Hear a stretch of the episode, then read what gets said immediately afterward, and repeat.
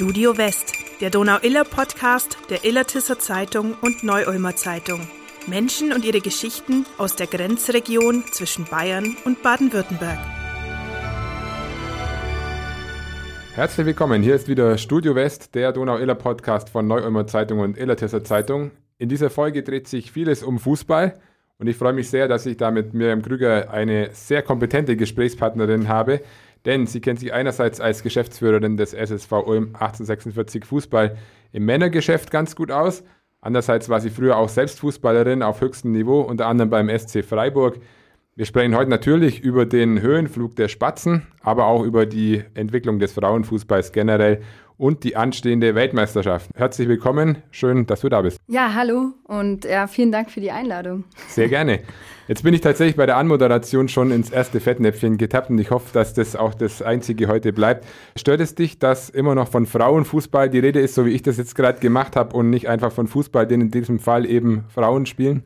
Ja, also ich glaube, auf das kommt es dann nicht drauf an. Es kommt eher drauf an, wie man danach damit umgeht und dass man es als Fußball sieht. Ich habe da kein Problem, wenn man da Frauenfußball sagt.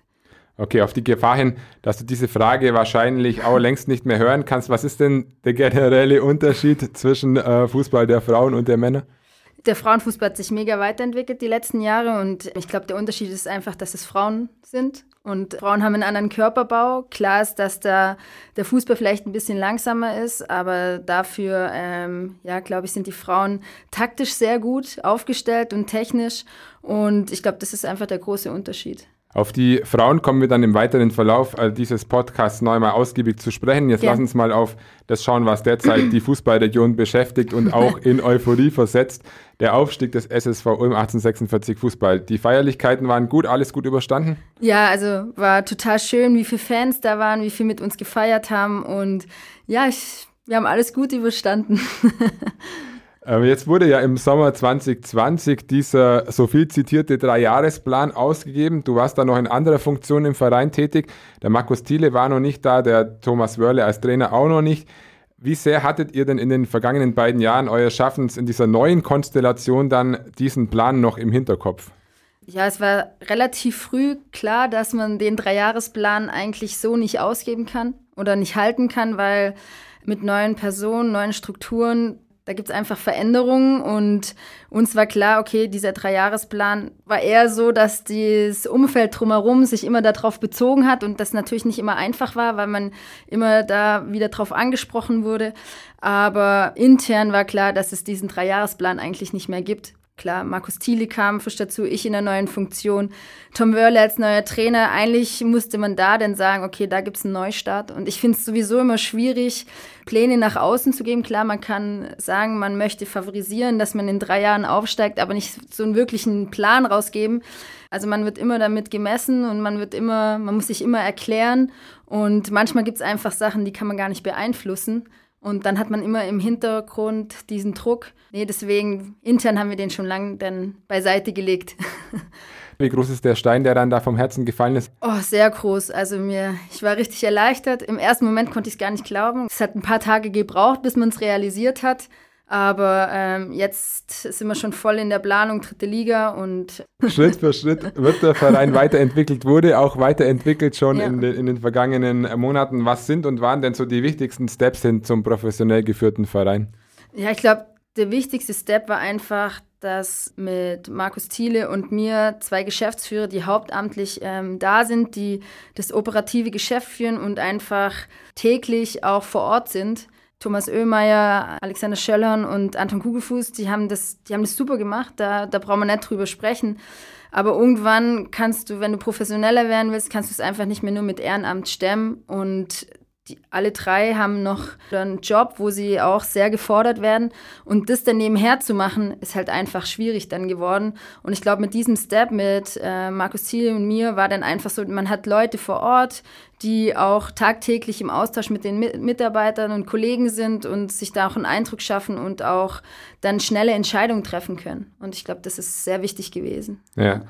Ähm, jetzt wartet mit der dritten Liga natürlich nicht nur sportlich, sondern auch organisatorisch eine ganz neue Herausforderung. Ja. Auf was freust du dich in der kommenden Saison persönlich am meisten?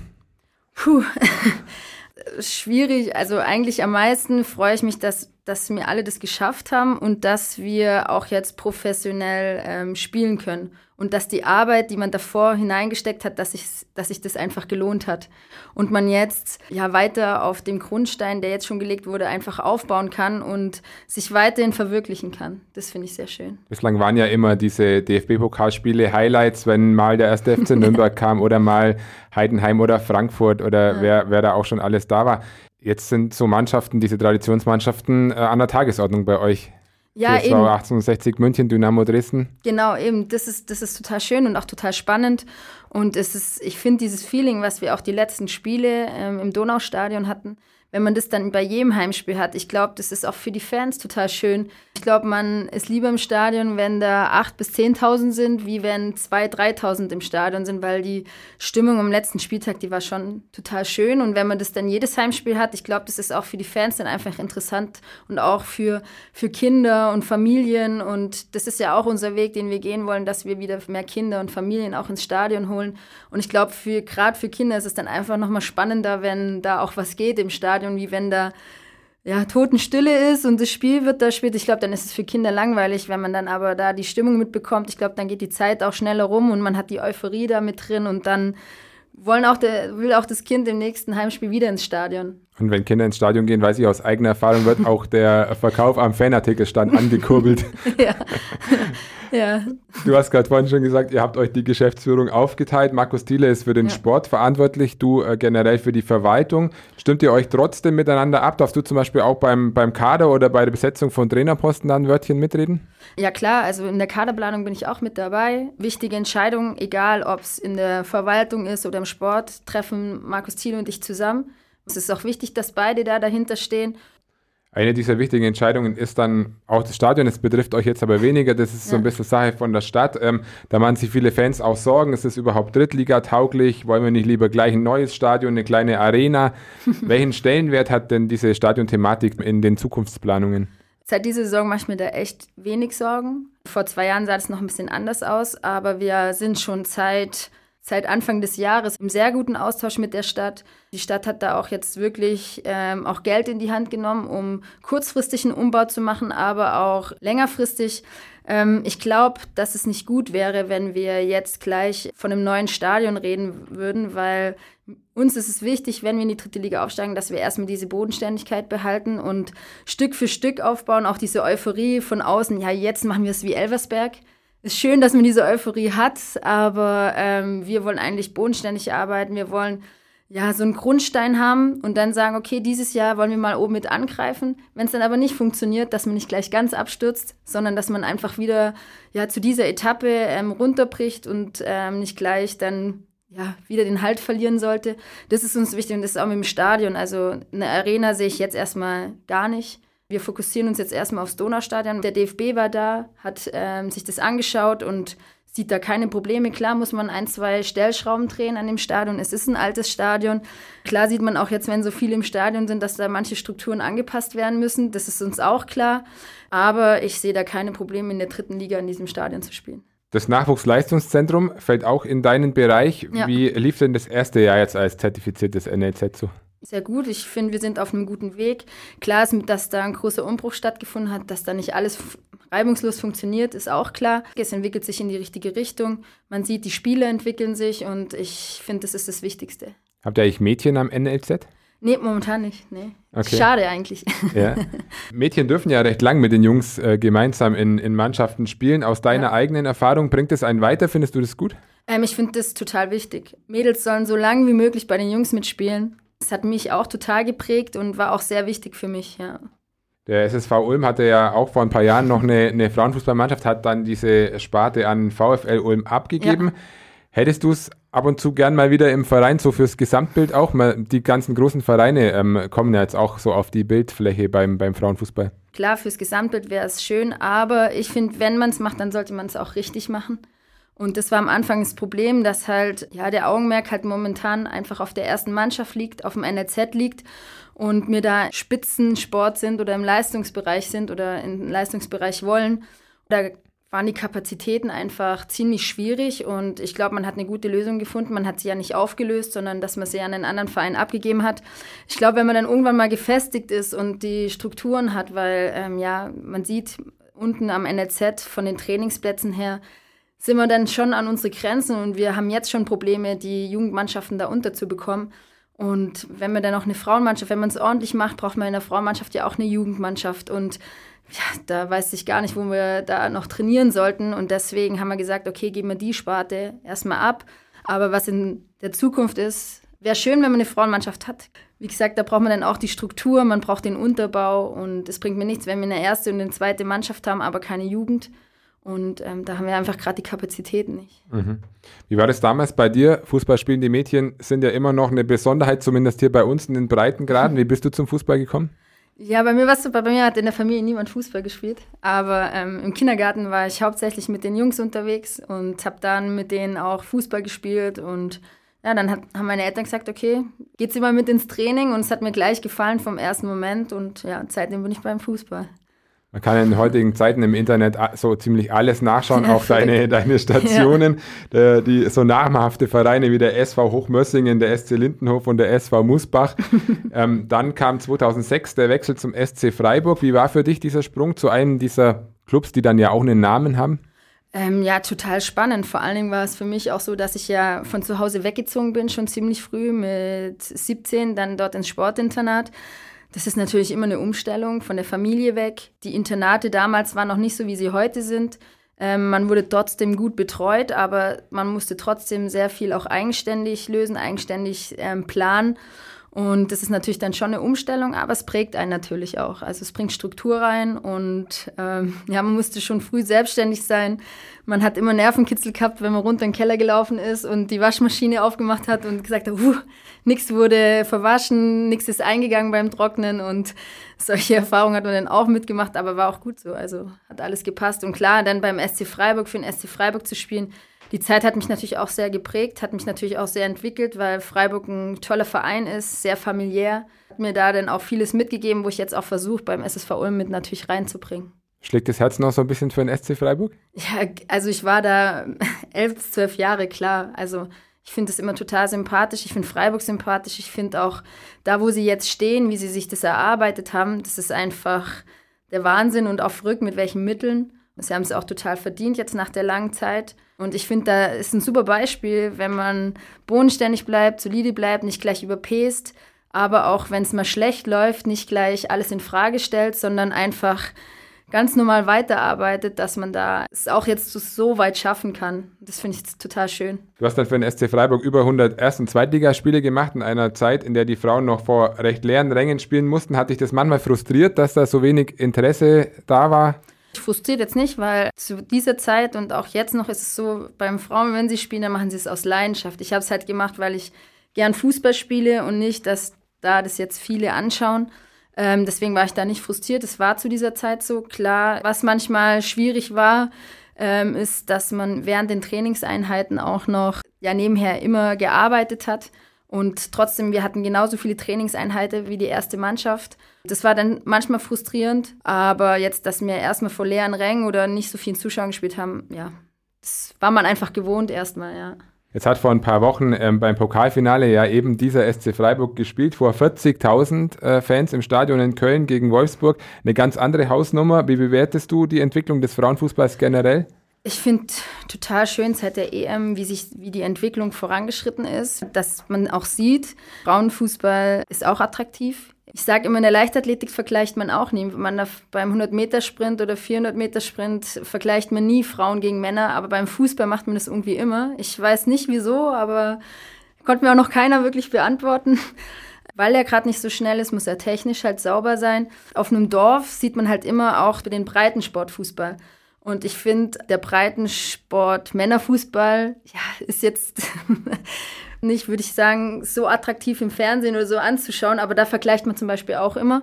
Trotzdem gibt es Nationen, die sind seit einigen Jahren so ein bisschen auf der Überholspur unterwegs. Ja. Wenn man jetzt zum Beispiel England hernimmt, ähm, da waren ja auch die Stadien, das ja. sind auch immer noch voll. Was läuft dort besser als beispielsweise in Deutschland? Die Strukturen wurden dort anders geschaffen. Also es wurden Vorgaben auch vom Verband gemacht. Es wurden Vorgaben gemacht, wie viel Geld im Frauenfußball eingesetzt werden muss. Dass jede ähm, Erst- und Zweitligamannschaft, glaube ich, auch ähm, Frauenfußball haben muss und hochklassig spielen muss. Das Gleiche hat auch in Spanien stattgefunden. Und das sind so Sachen, da sind die Verbände ähm, uns voraus. Inwieweit wäre in so einem Zusammenhang auch wichtig, dass sich der DFB mit seiner Bewerbung um die WM 2027 durchsetzt? Sowas setzt ja dann auch nochmal zusätzlich Kräfte und Ressourcen frei, oder? Ja, auf jeden Fall. Also es ist wichtig, aber es wäre dann halt auch wichtig, dass es publik ist. Also wenn ich jetzt rausgehen würde und sagen würde, ähm, wann finden die nächsten Frauen-WM statt? Ich glaube, von zehn Leuten könnten es mir vielleicht zwei beantworten. Und dass sie dies Jahr stattfindet und wann, und das ist ja jetzt auch schon bald, also 20. Juli ist Start. So viele könnten mir das jetzt nicht sagen. Und wenn sie dann nach Deutschland kommt, dann muss man halt auch sagen, okay, dann muss ich die publik machen, muss ähm, Public Viewing wie bei den Männern versuchen aufzubauen und einfach das interessant darzustellen, dass es in den Köpfen ist, weil ich glaube, die momentane WM ist nicht so in den Köpfen mit drin. Findet natürlich auch weit weg statt. Ja, klar. In Neuseeland und Australien ist halt ja. halt am anderen Ende der Welt. Noch so ein Thema, das im Sport sehr viel diskutiert wird, ist die Bezahlung, Equal Pay als der Grundsatz der Gleichbehandlung. Das ist in aller Munde. Das geht ja schon bei den Prämien los, die für die Nationalteams ausgeschüttet werden. Kannst du das nachvollziehen? Ich sehe es nicht, dass die Frauen gleich bezahlt werden sollten wie die Männer. Da soweit ist der Frauenfußball einfach noch nicht, weil eben die Publicity der noch nicht da ist. Aber ich sehe es trotzdem, dass zum Beispiel eine Frau, wenn sie in der Bundesliga spielt, der Bundesliga-Spielplan ist für die neue Runde, glaube ich, auch viele Freitagsspiele auch mit drin. Da müsste auch eine Frau nicht nebenher noch arbeiten müssen und gucken, dass ich freitags immer Urlaub nehmen muss, damit ich Donnerstagabend zum Spiel fahren kann. Das müsste praktisch gegeben sein, dass ich mich voll auf den Sport und voll auf die Sache Bundesliga konzentrieren kann. Und das ist es halt momentan noch nicht. Deswegen nicht gleichberechtigt anpassen mit, mit ähm, Bezahlung, weil da ist der Frauenfußball einfach noch ein bisschen weg, aber auf jeden Fall anheben. Du hast es gerade schon angesprochen. Es liegt auch ein bisschen an einem neuen Medienvertrag, den es gibt von der, von der Frauenfußball-Bundesliga. Mehr Geld durch TV-Einnahmen. Ähm, ab September greift eben dieser Vertrag, der die Erlöse in der Frauenbundesliga um Seite 1600 Prozent anhebt auf ja. äh, knapp 5,2 Millionen Euro pro Saison. Es bringt zwar mehr Geld, aber wie du schon gesagt hast, auch viele Spiele am beispielsweise Freitag und auch Montagsspiele jetzt ja. beim Frauenfußball. Ja, da tue ich mir manchmal noch ein bisschen schwer. Ich finde es gut vom DFB, dass sie da sagen, das müssen wir ankurbeln. Aber man muss halt auch immer dahinter schauen, wie gerade schon angesprochen.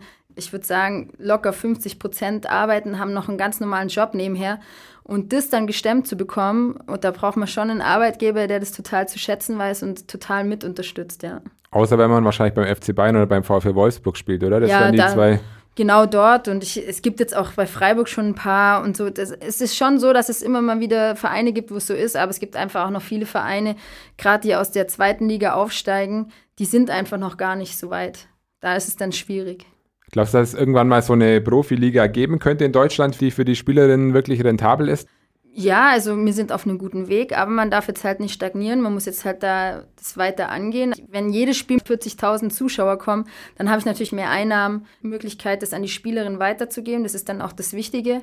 Und man muss halt dranbleiben. Aber jetzt mit der WM, dass es da gerade Schwierigkeiten gibt, ob das überhaupt gezeigt wird, da mache ich mir halt Sorge, dass es halt dann, ja, nicht so weit kommt. Genau, du hast die, die WM jetzt schon angesprochen ja. mit den TV-Übertragungsrechten. Die FIFA will da ziemlich viel Geld dafür. Es wäre schon ein größer Rückschlag, oder? Wenn die WM nicht im Fernsehen kommen würde. Total. Vor allen Dingen, man muss mal überlegen, über was für Summen man da spricht. Im Gegensatz zum Männerfußball. Ab Viertelfinale, Halbfinale, glaube ich, kann es schon sehr interessant. Und das ist ja dann auch sehr guter Fußball. Also das darf man immer nicht vergessen, ja. Aber ist trotzdem die Gefahr natürlich auch, weil jetzt auch die Frauenfußball-WM so ein bisschen aufgebläht wird auf 32 Mannschaften. Da ist der Leistungsunterschied wahrscheinlich bei den Frauen schon ziemlich äh, gewaltig, oder? Das stimmt. Und das sind alles so Strukturen, wo ich sage, da ist der Frauenfußball noch nicht so weit, wo man auch gesagt hat, okay, beim DFB zum Beispiel, dass sie jetzt eingeführt haben, dass die zweite Bundesliga eingleisig wird. In der zweiten Bundesliga gibt es noch weniger Spielerinnen, die davon leben können. Und die müssen dann auch deutschlandweit fahren. Das sind gute Ansätze, aber nicht zu Ende gedacht, finde finde ich. Und so ist es bei der WM jetzt auch. Deutschlands Gruppengegner bei der WM sind Marokko, Kolumbien und Korea. Klingt auf dem Papier leicht. Dann warten im Achtelfinale aber unter Umständen schon Frankreich oder Brasilien. Was, was traust du dem deutschen Team zu? Sie sind ja schon immer eine Turniermannschaft. Und wenn sie gut ins Turnier reinkommen, denke ich, dass da was geht. Aber ich sehe sie jetzt nicht in der großen Favoritenrolle. Wie intensiv wirst du die Frauen-WM mitverfolgen? Da geht ja dann auch so langsam schon die dritte Liga wieder los. Ja, also ich werde die auf jeden Fall mitverfolgen. Es gibt ja auch noch total viele Spielerinnen, mit denen ich zusammengespielt habe, die dort spielen werden. Klar verfolgt man das und will ich auch verfolgen, es ist mir auch wichtig. Klar geht die dritte Liga da auch los, aber das ist Fußball. genau. Du hast auch einen Wikipedia-Eintrag, habe ich gesehen. Da ja. habe ich auch mal ein bisschen nachgeschaut. Ja. Da habe ich äh, bei meiner Recherche für den Podcast gelesen, dass einer deiner größten Erfolge der Sieg bei der Stadtmeisterschaft 2019 mit den alten Herren des SV Beffendorf war. Das ist äh, kickst du immer noch so ein bisschen? Ja, ich schon. Also dieser Eintrag habe ich auch nie verstanden. Hier ähm, in Ulm dienstags spiele ich bei der AHA mit, beim SSV Ulm. Wenn ich in der Heimat bin, am Wochenende, dann freitags ist da auch AHA-Training, da spiele ich dann auch mit. Und bei den Mädels, wenn jemanden brauchen, kann es sein, dass sie dann schon immer mal wieder mitspielen. Es gibt auch noch äh, ein Leben abseits des Fußballplatzes. Hast du überhaupt noch Zeit, andere Dinge zu tun? Und wenn ja, was?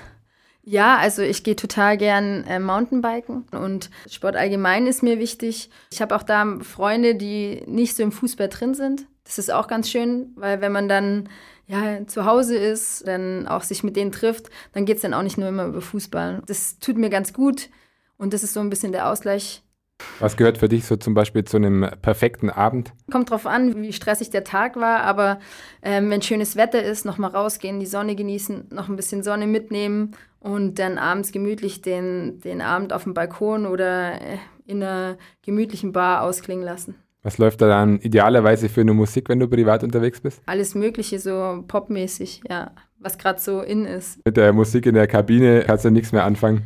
Ach, nicht immer. Nicht immer, aber alles gut. Die Jungs gefällt's, das ist das Wichtige. Äh, lass uns zum Schluss noch eine schnelle Runde spielen. Kurze Frage, kurze Antwort. Mein Lieblingsverein, SSV Ulm gilt jetzt nicht als Antwort. Oh, das ist schwierig, weil das habe ich nicht wirklich. Mein erstes Trikot. VfB Stuttgart. Das erste Bundesligaspiel, das ich im Stadion live gesehen habe, war. Kann ich mich leider nicht mehr dran erinnern. Bier oder Prosecco? Prosecco. Der Klassiker unter den Kurzfragen die Insel und die drei Dinge, die du da mit hinnimmst? Oh, das ist, das ist, das ist eine gute Frage. Ähm, auf jeden Fall Sonnencreme, kein Handy. Ja, ein Stuhl. Die zwei Dinge wären auf jeden Fall erstmal das Wichtigste. Vielen Dank, liebe Mirjam. Mir hat es richtig Spaß gemacht hier im Podcast. Wir sind am Ende. Das war Studio West, der Donau-Iller Podcast. Wenn Ihnen die Folge gefallen hat, sagen Sie es gerne weiter und abonnieren Sie uns auf Apple Podcasts, Spotify oder einer anderen Plattform. Für Fragen, Themenvorschläge oder Kritik haben wir die Mailadresse podcast.nuz.de eingerichtet und freuen uns da natürlich immer auf Feedback. Vielen Dank fürs Zuhören und vielen Dank fürs Vorbeischauen. Ja, vielen Dank. Es hat mir auch total Spaß gemacht.